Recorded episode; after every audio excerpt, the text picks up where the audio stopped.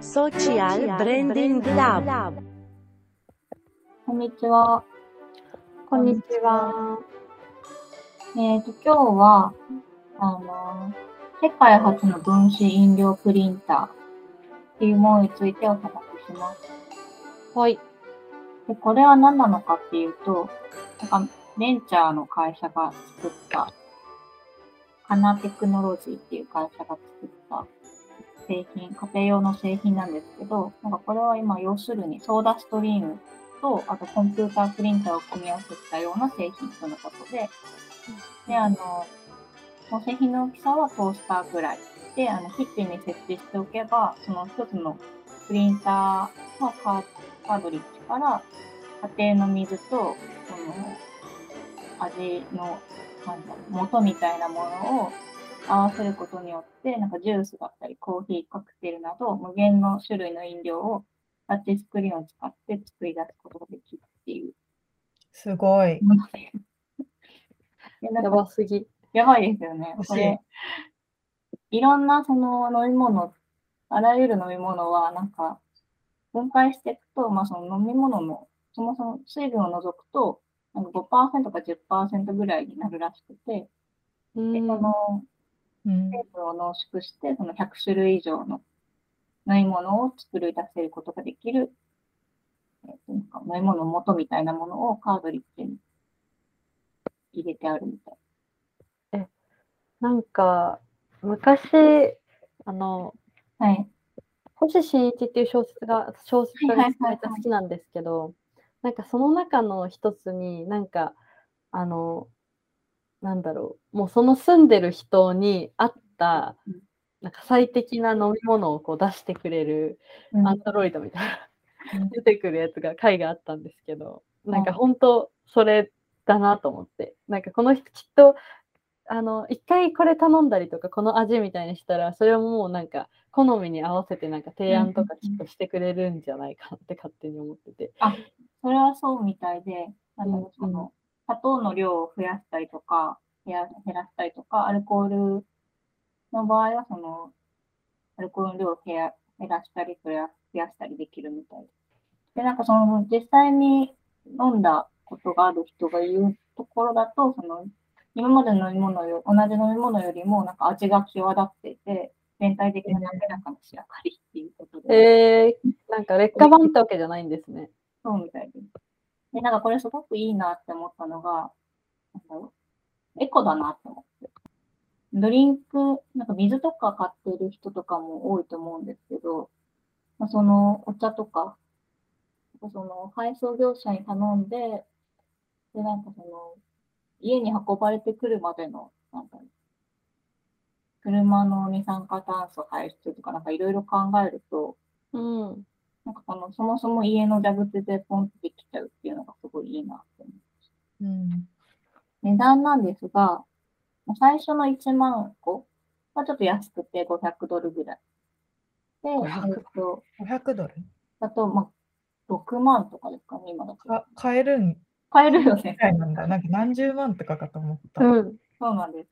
でその後価格がまあ800ドル？まあだからちょっと10万弱、9万。うん。うんで、まあそのカードリッジ、味の素みたいなやつがなくなったら、それはなんか自動で新しいものが送られてくるっぽくて、うん。うんみたいになってる。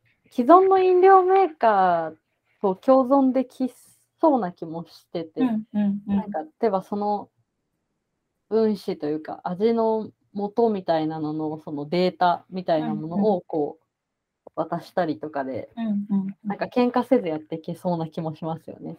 そうそう、なんかそれも書いてありまして、なんか例えばその特定の企業のあの味とかも、まあその企業のコラボ次第では、なんか今後あの追加していく予定みたいなことも書いてある。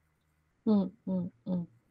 だから確かになんかコーラ飲みたいけど、まあ、ペプシがいいとかコカ・コーラがいいとかなんかちょっと細かな味の違いとかあるじゃないですか。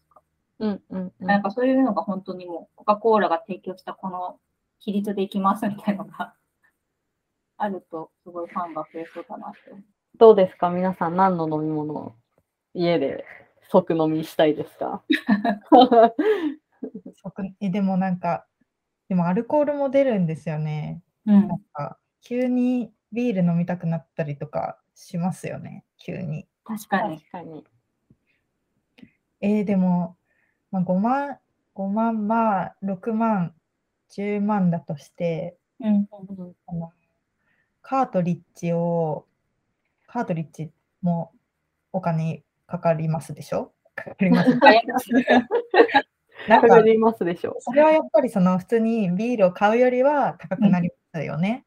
あ、なんか、えっ、と、記事によると、その、市場で、その、なんだろう、ドリンクとかを買うよりは、まあ、トータル的には、その、この機械を買った方が安くなるだろうっていうえあ障害的に考えたら。ことに、はい、なってるわ。ー、だうんだったら買買いたい。ちょっといい家電ぐらいだもんね。これなんか家にあったら、もうなんかパーティーになりますよね。パーティーです。ドリンクバー、ドドリンクバー。最強のドリンクバーみたい飲み会とかでやっぱビール飲めないとかアルコール飲めないとかもういろいろなパターンの子が来た時とかにも全然全対応できますよね。確かに。100種類あったらも でもあとちょっと思ったのが地方でその買い物行くのにも大変みたいな地域があったとしたらなんかその辺の需要もあるなと思って。なんか今こっちいたらそんなコンビニとか自販機すぐあるからうん。なんかあんまりこう必要性なんだ利便さ的なのはないかもですけどめちゃくちゃ地方でなんかコンビニも車で20分とか1時間みたいな地域とかの人がこれあったらもう飲み物に関してはもうできるっていう。うんうんなんかまあ記事によると、その、ネット、ん？飲料業界のネットフリックスを、確かに。はいなんかそんなようなこと。飲料体験のネットフリックスのようなもの。というなるほど、なるほど。で、まあ、この、同じようなこの味の素みたいな濃縮技術は、香水だったり化粧品など、他の多くの製品にも利用できる可能性がある。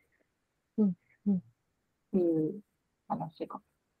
うんなので、なんか、今後、なんだちっちゃいこういう工場みたいのが、化粧品でも香水でも、まあ飲み物でも全部家の中にできてくるのかなと思って、面白いなと思いました。確かに。なんか若干寂しさはありますけどね。なんか、コカ・コーラのレシピはコカ・コーラだけのものみたいな、ちょっとよく聞いてたから、なんか、あ同じものはできちゃうんだみたいな。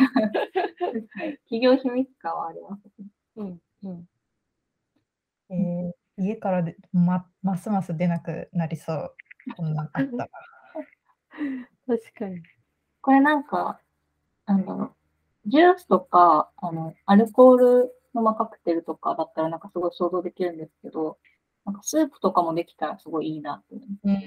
うん。ありそどんだけあるんだろ少なくともあのカラオケとかの自販機にあるめっちゃサラサラのコーンスープとかは絶対できますよ。